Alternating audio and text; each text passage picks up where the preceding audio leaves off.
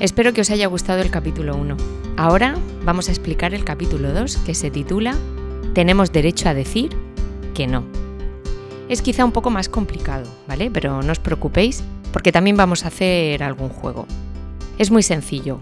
Consiste en que voy a decir cuatro frases y vosotros tenéis que buscar ejemplos sobre esas frases. Vamos a empezar. Ahí va la primera frase. Hay cosas buenas que tenemos que hacer aunque no nos apetezca hacerlas. La repito para que nos quede bien claro. Hay cosas buenas que tenemos que hacer, aunque no nos apetezca hacerlas. ¿Se os ocurre alguna? Voy a poner un ejemplo.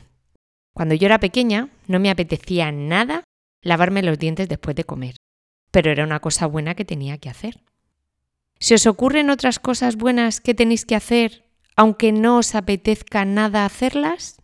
A mí no me apetece nada ordenar la habitación cuando hemos terminado de jugar.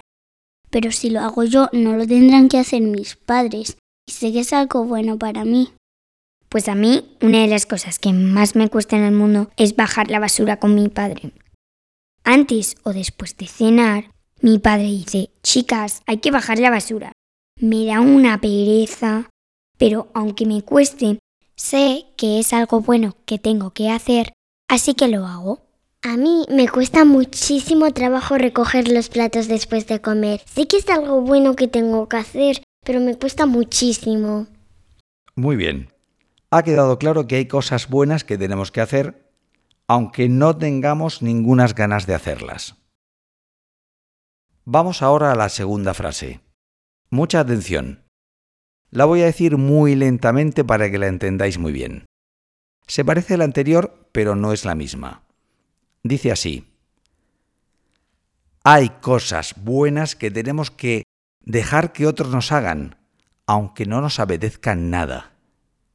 La repito, hay cosas buenas que tenemos que dejar que otros nos hagan, aunque no nos apetezca nada. ¿Se os ocurre algún ejemplo?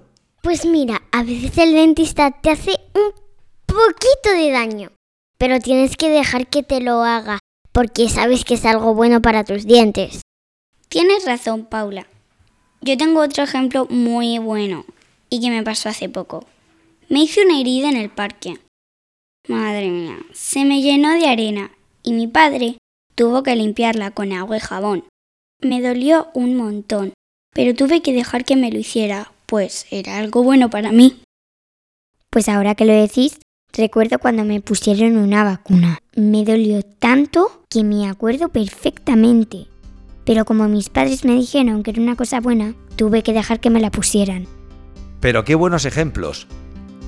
Ahora me gustaría preguntar a quienes nos estéis escuchando, ¿podéis contar alguna situación parecida a la de Ana, Marta y Paula? Si queréis, podéis parar el podcast y comentáis casos similares que os hayan ocurrido. Sigamos hemos visto que hay cosas que tenemos que hacer aunque no nos guste o no queramos hacerlas. Y también hemos de dejar que otras personas nos hagan cosas que tampoco nos gustan, como cuando la enfermera nos pone una vacuna. En esas dos situaciones hemos de hacer cosas o dejar que otros nos hagan porque son cosas buenas. Lavarnos los dientes, ponernos una vacuna, curarnos una herida. Muy bien, Seguimos avanzando. Vamos con la tercera frase. Tercera frase, mucha atención. Tenemos derecho a decir que hay cosas que no queremos hacer, porque no te gustan, porque no te apetece hacerlas en ese momento o por lo que sea. Ah, claro que sí. Te voy a poner un ejemplo. Imagínate que estoy tranquilamente en casa y unas amigas me dicen que baje a jugar al escondite, pero la verdad es que no me apetece tengo derecho a decir que no quiero ir a jugar al escondite. Es un buen ejemplo, ¿verdad? Está muy bien, Ana. Pero no hemos de olvidar que tenemos que hacer todas aquellas cosas buenas que nos dicen nuestros padres, como por ejemplo lavarnos los dientes aunque no nos apetezca. Claro, claro. Las cosas buenas que nos piden nuestros padres sí debemos hacerlas, pero hay otras cosas que tenemos derecho a decir que no.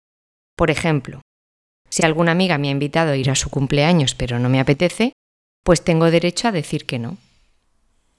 Pasamos a la cuarta y última frase. La cuarta frase es la siguiente. Tenemos derecho a decir que hay cosas que no queremos que otras personas nos hagan. Repito. Tenemos derecho a decir que hay cosas que no queremos que otras personas nos hagan. ¿Se os ocurre alguna situación con esta frase? Sí. Imagínate que estás jugando con una amiga y tiene la mala costumbre de tirarme del pelo, aunque sea jugando. ¿A que tengo derecho a decirle que no quiero que me tire del pelo? Efectivamente, así es. Es un muy buen ejemplo. ¿Se os ocurre alguno más? Sí, sí, yo. Imagínate que estás jugando a un juego de mesa como el ajedrez, el Monopoly, la Oca o el Game of Life y alguien de nuestra familia extendida me dice en un momento de la partida, pero mira que eres tonta. ¿Tenemos derecho a decirle que no nos llame tonta? Porque no nos gusta que nos traten así. Efectivamente, también es un buen ejemplo.